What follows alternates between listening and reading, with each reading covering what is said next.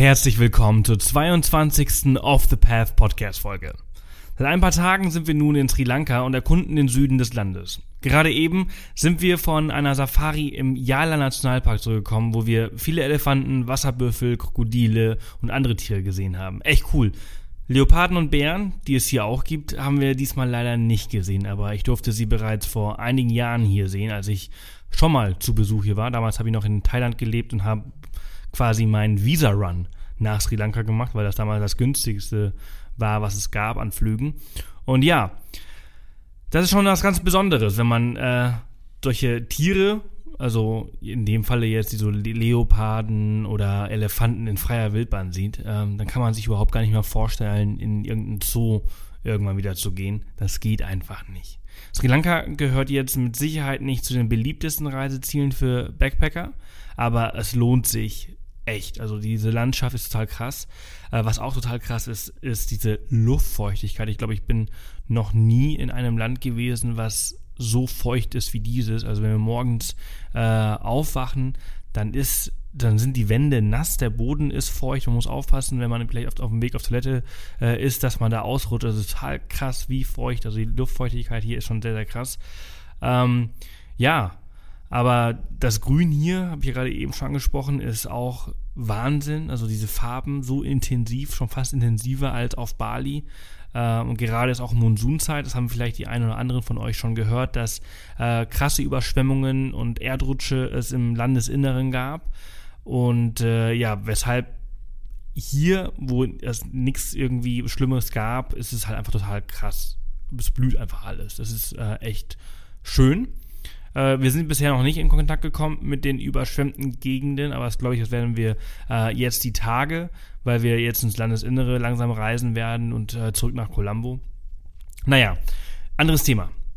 Was ich eigentlich sagen wollte, und das sollte mein Übergang werden, ist ein weiteres Reiseziel, das äh, gar nicht so auf dem Reiseplan von vielen Backpackern und Reisenden ist, ist der Iran. Und äh, um den geht's heute. Äh, denn viel zu schlechte Nachrichten hört man aus der, äh, ja, aus jeder Ecke äh, und aus den Medien. Und ja, da sträubt sich natürlich der ein oder andere vor einer Reise in den Iran. Und dass es aber ganz anders ist, als die Nachrichten äh, in Deutschland so erzählen, erklärt uns Ben heute von benumdiewelt.de, der bereits zum zweiten Mal im Iran gewesen ist. Das erste Mal ist er einfach so hingereist, um sich seine eigene Meinung zu machen. Und das zweite Mal, um den ersten offiziellen und internationalen Marathon des Landes zu organisieren, welcher ein voller Erfolg war. Ein sehr interessantes Gespräch mit vielen tollen Einblicken zu diesem doch sehr unbekannten Land. Ach ja, und bevor ich es vergesse, die Gewinner der fünf Wanderschuhe von The North Face von letzter Woche werden am Ende der Folge erwähnt. Also viel Spaß.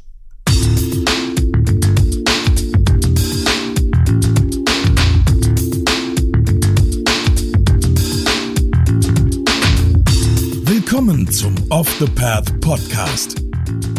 Auf Off the Path bekommst du jede Woche praktische Reisetipps und Inspiration für dein nächstes Abenteuer. Und hier ist er, dein Travel Buddy und Abenteuer Junkie, Sebastian Canaves.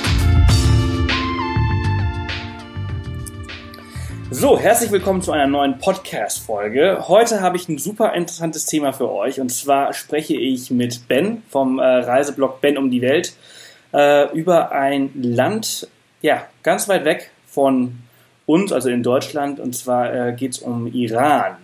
Und äh, ja, es ist ein Land, was mich sehr interessiert. Ich habe mal äh, das äh, Buch äh, ähm, Couchsurfing im Iran gelesen und seitdem ja, möch, möchte ich unbedingt hin. Deshalb freut es mich sehr, dass äh, Ben heute Zeit gehabt hat.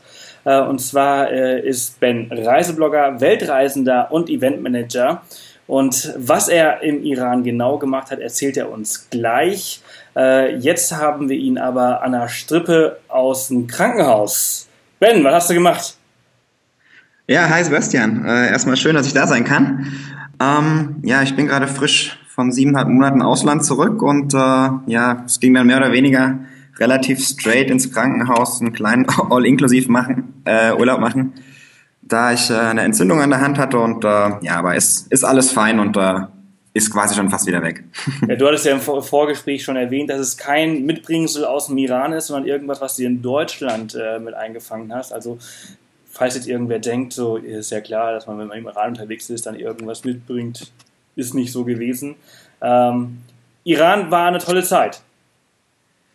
Iran war definitiv super. Also es war jetzt dieses Mal schon mein zweites Mal. Ich war 2014 das erste Mal im Iran und ähm, bin jetzt ja 2016 im März, Ende März, äh, ein zweites Mal zurückgegangen. Cool. Der, der Iran ist ja jetzt nicht das, gerade das klassische Backpackerland. Ne? Die meisten äh, machen ja so den Banana Pancake Trail, also Thailand, Kambodscha, Laos, Vietnam seit neuestem Myanmar. Also da gehört äh, der Iran auf keinen Fall dazu. Äh, wie bist du darauf gekommen? Du bist ja jetzt das zweite Mal dort gewesen. Genau, also 2014 war quasi so die, die erste Überlegung, mal dorthin zu gehen. Äh, kam mehr oder weniger aus einer, aus einer Trennungsphase, aus einer langen Beziehung heraus, wo ich gesagt habe, okay, ich möchte mal irgendwo woanders hin, wo nicht so viel los ist und ähm, ja, wo man Facebook und Co. eher nicht präsent hat und wollte einfach ein bisschen mich ausklinken. Hatte mich dann mit Freunden unterhalten, die aus dem Iran sind. Und ähm, ja, ich glaube, zwei Wochen später hatte ich dann äh, den Flug gebucht und das Visum beantragt. Krass. Ging dann relativ schnell alles. Und äh, wie war das damals? Also zum Beispiel Visum hast du jetzt gerade angesprochen. Äh, ist das damals 2014? War das schwer? Ähm, nee, nicht wirklich. Also ich habe auf dem Konsulat damals angerufen und da hieß es, ich müsse mich in Frankfurt an ein Reisebüro wenden, das die ganzen Visumsangelegenheiten für den Iran regelt. Und dann bin ich mit meinem Reisepass in dieses Reisebüro, habe den dort abgegeben, habe einen Antrag ausgefüllt und ich glaube eine Woche später hatte ich meinen Reisepass wieder in der Hand. Das hatte damals 100 Euro gekostet. Und ähm, heute ist es so, dass du als Deutscher beispielsweise ähm, auch ein Visum on Arrival bekommst. Äh, sprich, ich bin jetzt dieses Jahr in Shiraz im Süden gelandet, bin aus Dubai reingeflogen, in Shiraz gelandet, hatte ein paar Sachen ausgefüllt, 60 Euro bezahlt und äh, hatte das Visum dann direkt im Pass. Krass, also ziemlich easy. Ähm, ich weiß gar nicht, also äh, aus andere, also andere, äh, sagen wir mal so, Einwohner aus anderen Ländern äh, und ganz genauer in die USA. Ich glaube, die dürfen nicht, sich nicht frei bewegen im Iran, oder? Oder ist es in Afghanistan so gewesen? Nein, das ist äh, teilweise auch in den, im Iran so für äh, amerikanische Staatsangehörige, dass sie dann eine komplette Tour buchen müssen und dass da immer ein Guide mit dabei sein muss. Ähm, das ist offiziell, ist es so, aber man trifft auch immer mal wieder äh, Reisende ohne Tour oder ohne Guide. Und für Deutsche ist das aber nicht so. Also Deutsche dürfen sich quasi im Land äh, frei bewegen. Genau, so schaut's aus. Du musst zwar äh, bei der Einreise in deinem Visumsantrag eine ungefähre Route festlegen oder angeben und äh, die Unterkünfte, in denen du bist, aber mein, das muss man auch irgendwie, wenn man nach Thailand fliegt, dass man sein erstes Hostel oder sonst was einträgt.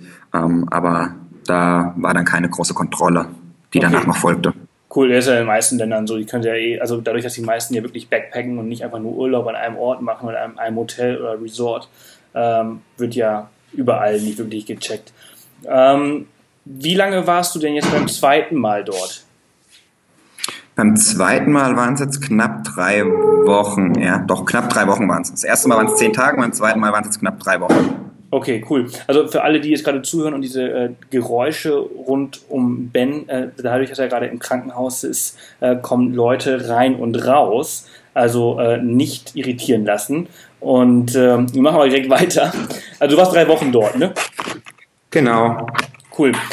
Was hast du, also du hast ja dort, hast du ja vorher auch erzählt, ähm, du bist ja Eventmanager und hast dort den allerersten internationalen Marathon in der Geschichte des Landes organisiert. Das ist ja eigentlich was total krasses, ein Meilenstein wahrscheinlich auch für das Land, äh, was ja, wo die Sicherheitsvorkehrungen für internationale äh, Marathonläufer jetzt nicht so hoch sind wie in anderen Ländern vielleicht, oder so stelle ich es mir zumindest vor, ich weiß ja nicht, wie das so ist, aber ähm, ja, der kannst du zum Beispiel auch sagen. Also sehe ich das richtig? Ist meine Vorstellung richtig oder ist das falsch? Wie war das dort?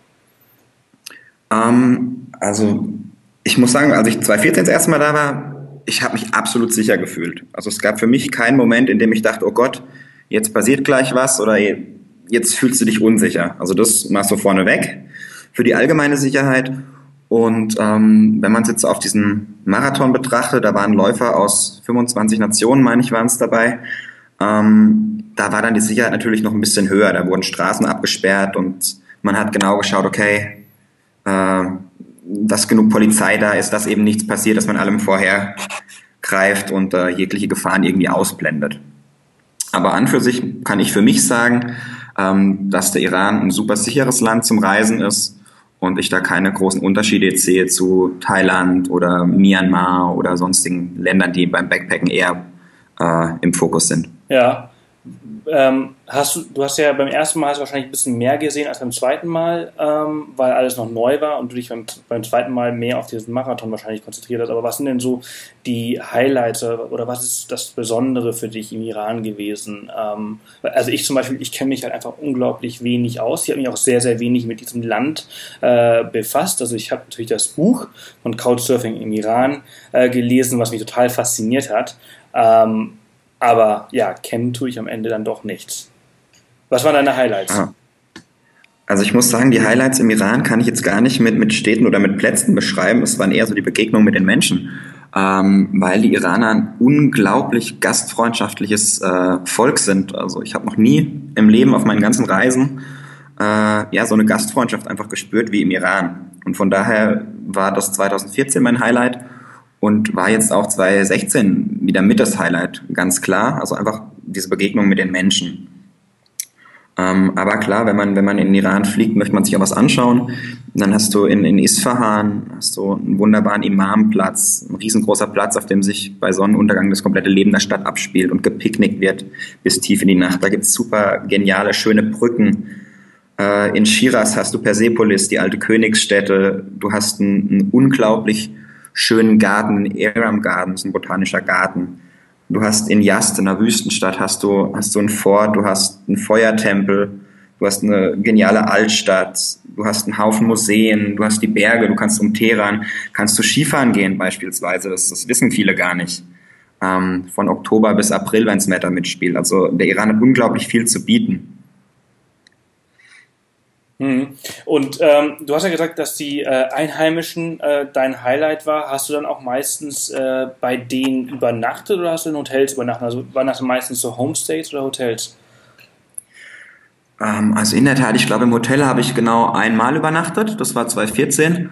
Und ansonsten ähm, wächst da auch die Anzahl der Homestays, der Hostels. Und ähm, auch wenn es offiziell äh, ja, verboten ist, äh, du hast ja das Buch gelesen äh, von Stefan, dann äh, weißt du, dass Couchsurfing da eben ein riesengroßes Thema ist und ähm, ja, so zur Haupt, die Hauptsache war eben dann die Zeit äh, mit dem Couchsurfing, die ich dort verbracht habe. Und ähm, so bin ich dann eben auch nochmal mehr mit den Leuten in Kontakt gekommen. Also hast du auch Couchsurfing im Iran gemacht? Genau. Ähm, sehr cool. Also das heißt, also die sind halt einfach wirklich total offen dafür, ne? Absolut. Also wenn du da einen öffentlichen Request schreibst, du bist jetzt irgendwie in Teheran nächste Woche, dann möchte ich wetten, dann bekommst du mindestens 20 Antworten mit Leuten, die dich hosten wollen, die dir Teheran zeigen wollen, die sich auf einen Kaffee mit dir treffen wollen. Also das ist äh, sehr, sehr, sehr stark angenommen im Iran. Das ist echt cool. Also das hast du ja sonst in vielen anderen Ländern eigentlich nicht so. Warum meinst du, ist das so? Weil die sich einfach mit anderen Kulturen ähm, auseinandersetzen wollen, weil die einfach ja offen dafür sind. Woher kommt das, meinst du? Oder vielleicht aus deinen Unterhaltungen?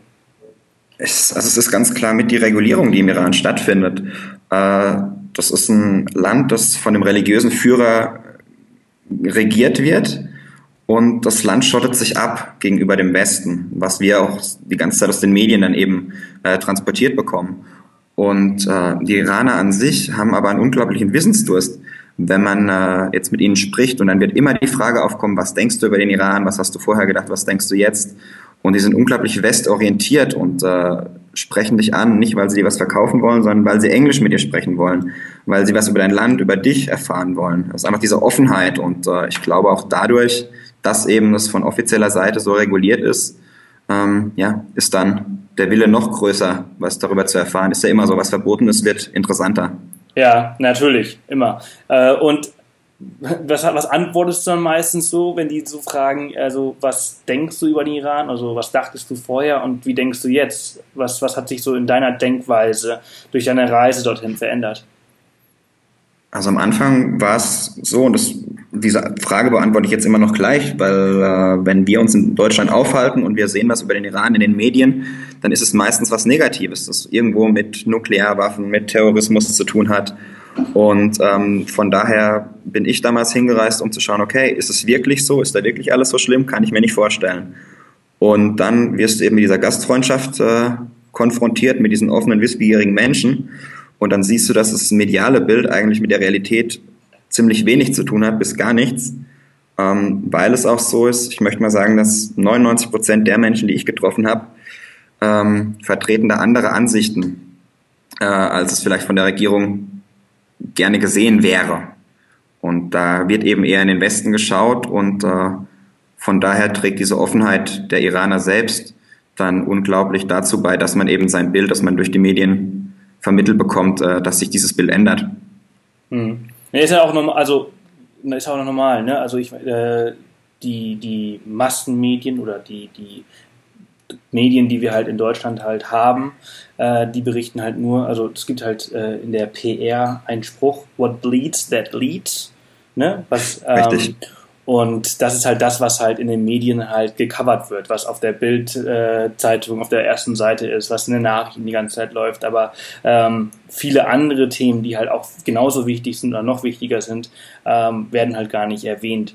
Und was du ja gerade erwähnt hast, äh, spiegelt ja auch die das, was den Islam eigentlich ausmacht, wieder. Und das, was ein IS gerne der Welt zeigen möchte, nicht ist. Also das hat ja, das hat ja nichts mit dem Islam zu tun zum Beispiel. Ne? Während viele Richtig. halt so glauben, also äh, alle Muslime sind Terroristen, weil halt ein paar Affen ähm, Angst und Schrecken verbreiten. Ähm, ist es schön, dass du das auch so siehst oder dass, dass, dass du das sagst, wie das dort ist. Ähm, das äh, ist auf jeden Fall etwas sehr Positives. Ähm, wie, wie ist das denn auf deinen Reisen so gewesen? Also, ich kann mir überhaupt nicht vorstellen, wie teuer oder günstig zum Beispiel der Iran ist. Muss ich da jetzt äh, ja, viel Geld mitnehmen, wenig Geld mitnehmen? Wie bezahle ich dort? Ähm, ATMs, gibt es solche Sachen? Natürlich, ich weiß natürlich, dass es solche Sachen gibt, aber es sind einfach solche Fragen, die man sich, wenn man in ein so komplett fremdes Land kommt und mit dem man halt eben so wenig Verbindung hat, sich halt einfach so stellt. Also du nimmst auf jeden Fall viel Geld mit, äh, da du im Iran keinerlei Möglichkeiten hast, mit einer Visa-Karte oder mit einer äh, Mastercard oder sonst was Geld abzuheben. Die haben ATMs, die aber lediglich für Iraner mit iranischen Bankkarten funktionieren. Sprich, wir als Europäer oder Westler können mit unseren Kreditkarten dort nichts anfangen. Vielleicht findest du irgendwo einen Teppichhändler, der ein Kartengerät über Dubai geschaltet hat, dann hast du eine Möglichkeit, aber ansonsten äh, ist es da so, dass eben das Bargeld zählt, ansonsten nichts. Ähm, ja, also für einen Flug, du kommst von Deutschland, je nachdem, ob du einen Zwischenstopp nimmst oder nicht, kommst du ab 200 Euro ungefähr äh, in den Iran und zurück, was jetzt nicht allzu teuer ist. Ähm, und dann vor Ort selbst, also ich habe damals äh, 2014, ich nehme das gerne als Beispiel, weil da war ich zehn Tage unterwegs und hatte für diese kompletten zehn Tage 360 Euro gebraucht. Also Flug und Visum waren da nicht dabei, aber alles, was Unterkunft, Transport, Souvenirs, Touren angeht, Essen, ähm, das war quasi bei zehn Tagen, waren das mit 360 Euro abgedeckt. Ähm, und es ist auch heute noch so, dass das Preisniveau da unten für uns äh, ein relativ gutes ist. Wenn du in Teheran beispielsweise mit der Metro fährst, da zahlst du 30, 40 Cent und du kannst quasi durch ganz Teheran fahren. Ähm, also der öffentliche Transport ist da auch sehr günstig. Du fährst mit Bussen über mehrere hundert Kilometer und zahlst deine sieben, acht Euro, ähm, bekommst dann noch was zu essen, was zu trinken im Bus. Ähm, also das Preisniveau ist jetzt deutlich, deutlich günstiger als jetzt irgendwo in, in der Türkei oder äh, in Australien. Also von daher ähm, kann man da auch einen, Low-Budget-Urlaub, sage ich mal, machen. Hm. Äh, bei 360 Euro kannst du ungefähr noch einschätzen, wie die Aufteilung damals war? Also wie viel hat eine Mahlzeit abends gekostet? Wie viel hat ein Hotel, Hostel, Guesthouse äh, gekostet? Ähm, also ich glaube, die teuerste Übernachtung damals waren irgendwie 15 oder 20 Euro in einem, ich glaube 20 Euro in einem Hotel. Da hatte ich ein Einzelzimmer, das hatte ich mir einmal genommen, nachdem ich eine kleine Radtour durch die Wüste gemacht hatte. Äh, ansonsten bist du mit Hostels auch so um die 6, 7, 8, 10 Euro mit, mit dabei. Äh, du kannst super günstig essen gehen äh, für 3, 4 Euro. Ähm, bist du da schon satt. Dann, wie gesagt, der Transport ist nicht allzu teuer. Das heißt, ich habe von den 360 Euro, lass es vielleicht, ich weiß nicht, vielleicht 100 Euro sein, wenn überhaupt für Übernachtung. Dann kam noch Essen dazu, Transport vielleicht auch nochmal so 100 Euro und äh, ansonsten Souvenirs und äh, irgendwelche Touren, die ich dann mal gemacht hatte. Ähm, ja. Cool, weil du gerade die Touren angesprochen hast und das Wüsten, äh, die Radtour äh, in der Wüste. Was sind denn so die coolsten Abenteuer, die man so machen kann? Ähm, also es gibt, wie, wie, vorhin gesagt, man kann Skifahren gehen im Iran, äh, du kannst Canyoning machen gehen, du kannst ähm, Rafting machen gehen, also was man auch in anderen Ländern machen kann. Um, du hast einen Haufen kulturelle, wertvolle Städte, die du dir anschaust, Museen äh, oder alte Dörfer, in denen keiner mehr wohnt.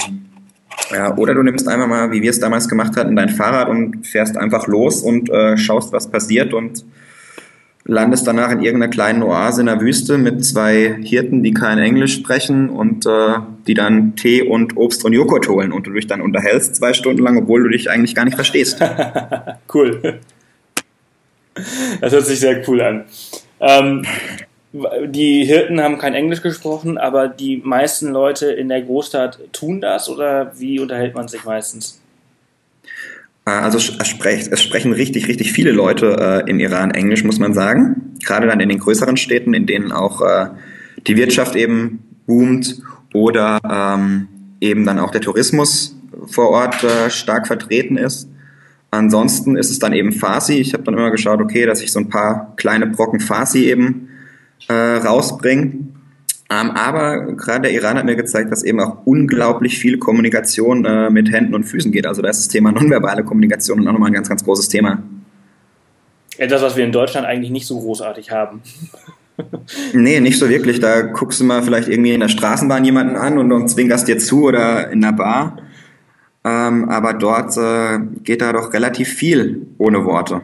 Sehr cool. Und man versteht sich. Ja, nee, das finde ich immer am coolsten. Also ich habe auch äh, auf meinen vielen, vielen Reisen auch schon oft äh, ja, ganz viele Hände und ganz viele Füße genutzt, um äh, durchzukommen. Und das ist eigentlich immer so die beste Art und Weise. Das sind immer die Momente, die am besten in Erinnerung bleiben.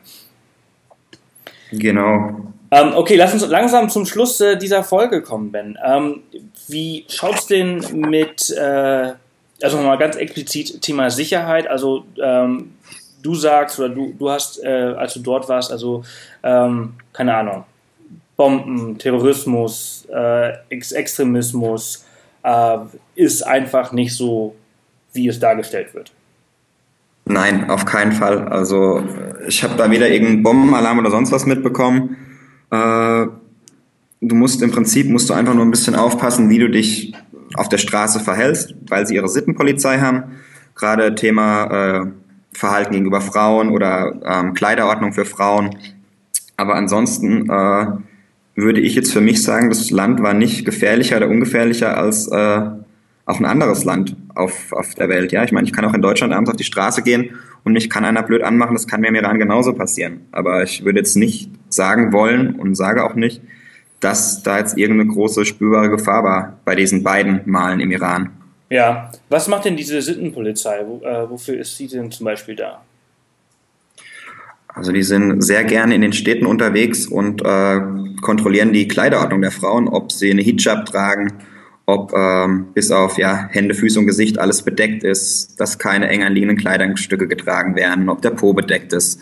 Ähm, ja, das ist eben so das leider, leider so ein großes Thema ähm, im Iran, eben die, die Kleidung der Frau. Und ähm, ja, das ist so das, das größte Thema, dass eben dann Frauen, die nicht entsprechend angezogen sind, dann auch gerne mal mitgenommen werden äh, zur nächsten Polizeiwache und dann ja im besten Fall einfach nur neue Klamotten gebracht bekommen müssen und äh, dann wieder raus können. Und im schlimmsten Fall? Ja, da soll es auch schon äh, Peitschenhiebe gegeben haben, was eben absolut nicht vertretbar ist in meinen Augen und äh, wer dieses Gesetz der Scharia dann irgendwo für gut heißt, äh, ja, ich glaube, da müssen wir nicht drüber sprechen. Nee. Ähm, wie ist denn, ähm, wie sehen das denn die Locals, also mit die, die Frauen, mit denen du dich unterhalten hast? Also ich weiß zum Beispiel, dass äh, von Stefan, also von Back ähm, Couchsurfing im Iran, die sind ja auch alle sehr offen äh, gewesen in dem Buch. Äh, wie, wie sehen die Frauen das? Ähm, wollen sie sich so kleiden? Würden sie sich lieber anders kleiden? Du warst ja jetzt auch vor Ort und kannst ja nochmal äh, quasi einen Live-Bericht äh, darüber geben. Also für die Frauen, die ich kennengelernt habe, kann ich sagen, die haben da definitiv keinen Bock drauf. Äh, die tragen das, das Kopftuch, das Hijab, äh, ein bisschen alibimäßig, so dass es eigentlich schon wieder vom Kopf weg ist. Die haben äh, auch enge Kleidungsstücke getragen. Da war auch immer mal mehr zu sehen als Hände, Füße und Gesicht. Äh, die waren auch stark geschminkt äh, und äh, ja, man hat eben auch dort diese, diese Offenheit zu dem westlichen äh, Lebensstil, sage ich mal, gespürt und dass man da eigentlich gar keine Lust drauf hat. Und äh, dann kam es auch vor, dass ich dann eben auf offener Straße von Frauen umarmt wurde oder mir die Hand gegeben wurde, was wiederum für die Frauen dann auch wieder äh, zu einem Problem werden kann. Ja. Ah. Es, es, ist nämlich unglaublich, wenn man sich Bilder vom, vom Iran äh, anschaut von vor äh, ja schon vielen, vielen Jahren, dann kann man eigentlich sehen, wie offen die damals waren, ne? bevor halt ein äh, Geistlicher also ein religiöser Führer an die Macht gekommen ist und der halt diese ganze Scharia und so weiter eingeführt hat. Aber früher war der Iran ein unglaublich modernes und offenes Land.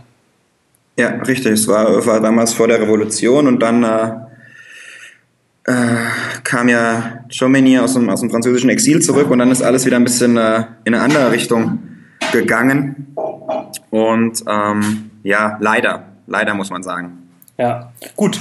Äh, ja, so ist es leider. Wir können daran nichts ändern, aber wir können äh, äh, das, der, ja, die Sichtweise auf den Iran ein bisschen ändern, dass ein paar mehr hoffentlich Zuhörer dahin demnächst hinreisen. Äh, aber für alle Frauen, die zuhören, wie ist das als Ausländerin? Muss man sich dann dort auch entsprechend äh, verhüllen? Worauf sollte man als Frau besonders achten? Und ist es für Frauen alleine im Iran auch sicher? Ähm, ich möchte sagen, ja. Du hattest vorhin direkt am Anfang das, das Buch von dem Stefan Ott angesprochen, Couchsurfing im Iran. Hatte ich auch gelesen, bevor ich damals weg bin. Ähm, ich würde aber an der Stelle gerne das Buch They Would Rock von Helena Henneken äh, noch reinwerfen. Sie ist nämlich als Frau alleine durch den Iran gereist und hat da eine unglaublich geniale Zeit gehabt. Und äh, das Buch war damals auch Inspiration für mich, dorthin zu gehen. Und ähm, ja, als Frau musst du dich auch verhüllen, als Touristin, da gibt es dann keine Ausnahmen. Äh, sprich, du brauchst ein Kopftuch, ähm, du musst ja den, den Hintern bedecken. Viele tragen Chador, das ist ein großes äh, Tuch, mit dem du viel verhüllen kannst. Äh, also sprich, du musst dich da schon ein bisschen anpassen. Aber wie gesagt, ich habe äh, nicht nur das Buch von Helena gelesen, ich habe auch genügend ähm, alleinreisende Frauen getroffen, die eben im Iran unterwegs waren. Sehr schön. Wenn man als äh, Frau alleine in den Iran reist, sollte man sowas natürlich schon tragen, bevor man in Deutschland in den Flieger steigt oder beziehungsweise im Flieger sich umziehen.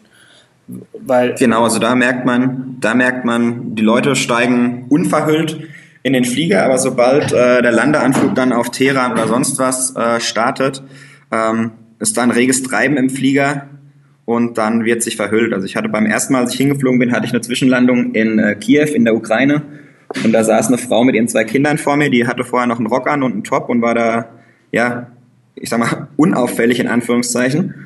Und äh, dann habe ich gepennt und bin dann äh, kurz vor Teheran wach geworden und auf einmal war sie komplett verhüllt mit Kopftuch und langen Klamotten.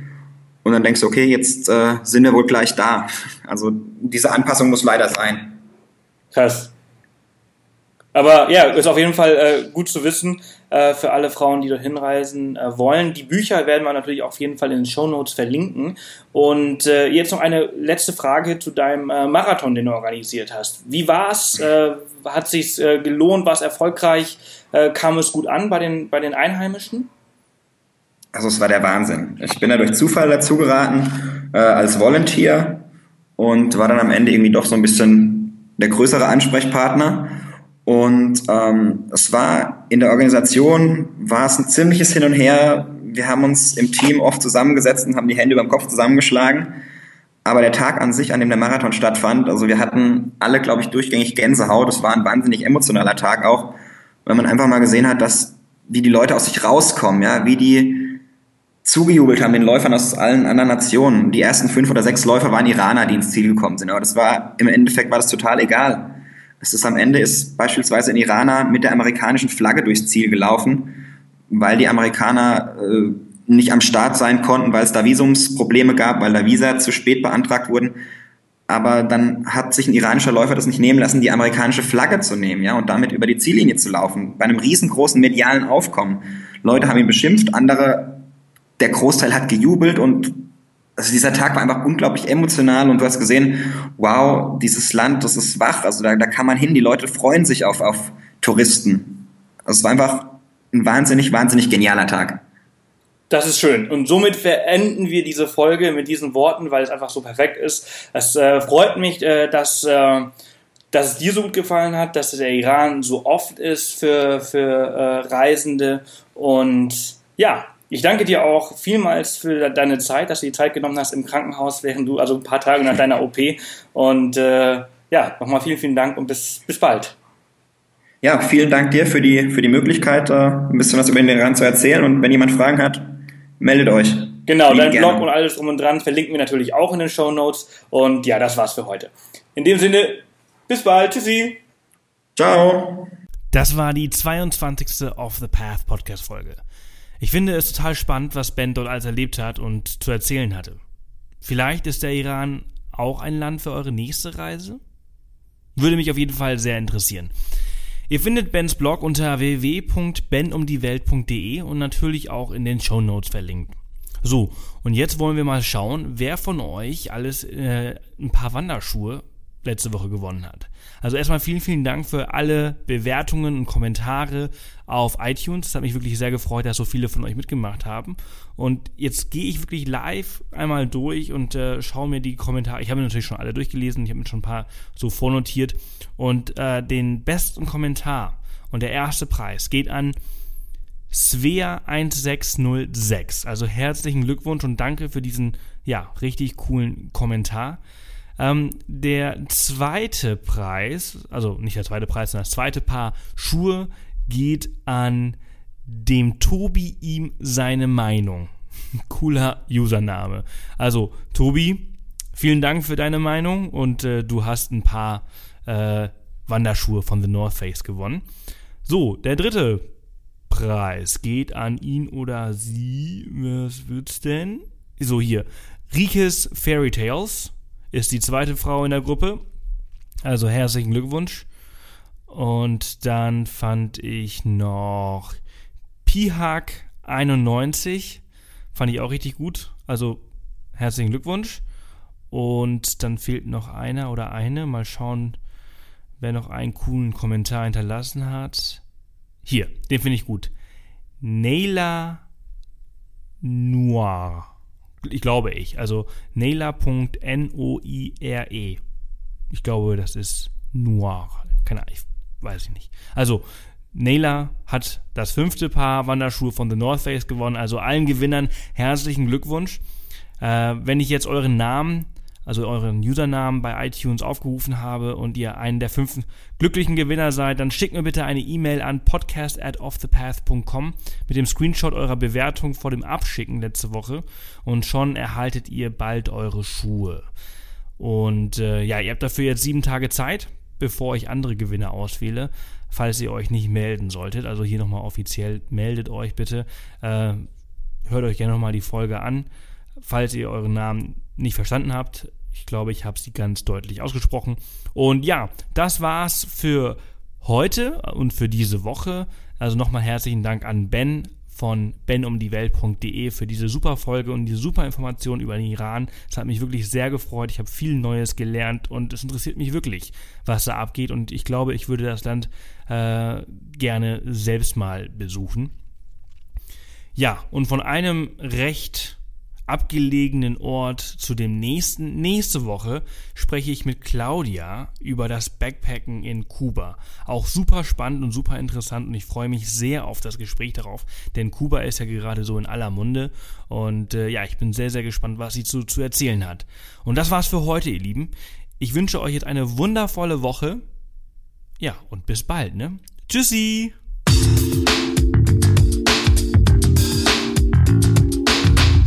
Das war wieder eine Off the Path Podcast Folge.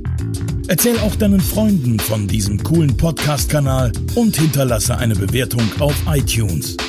Nächste Woche kommt die nächste spannende Folge. Bis dahin, mach jeden Tag zu deinem Abenteuer.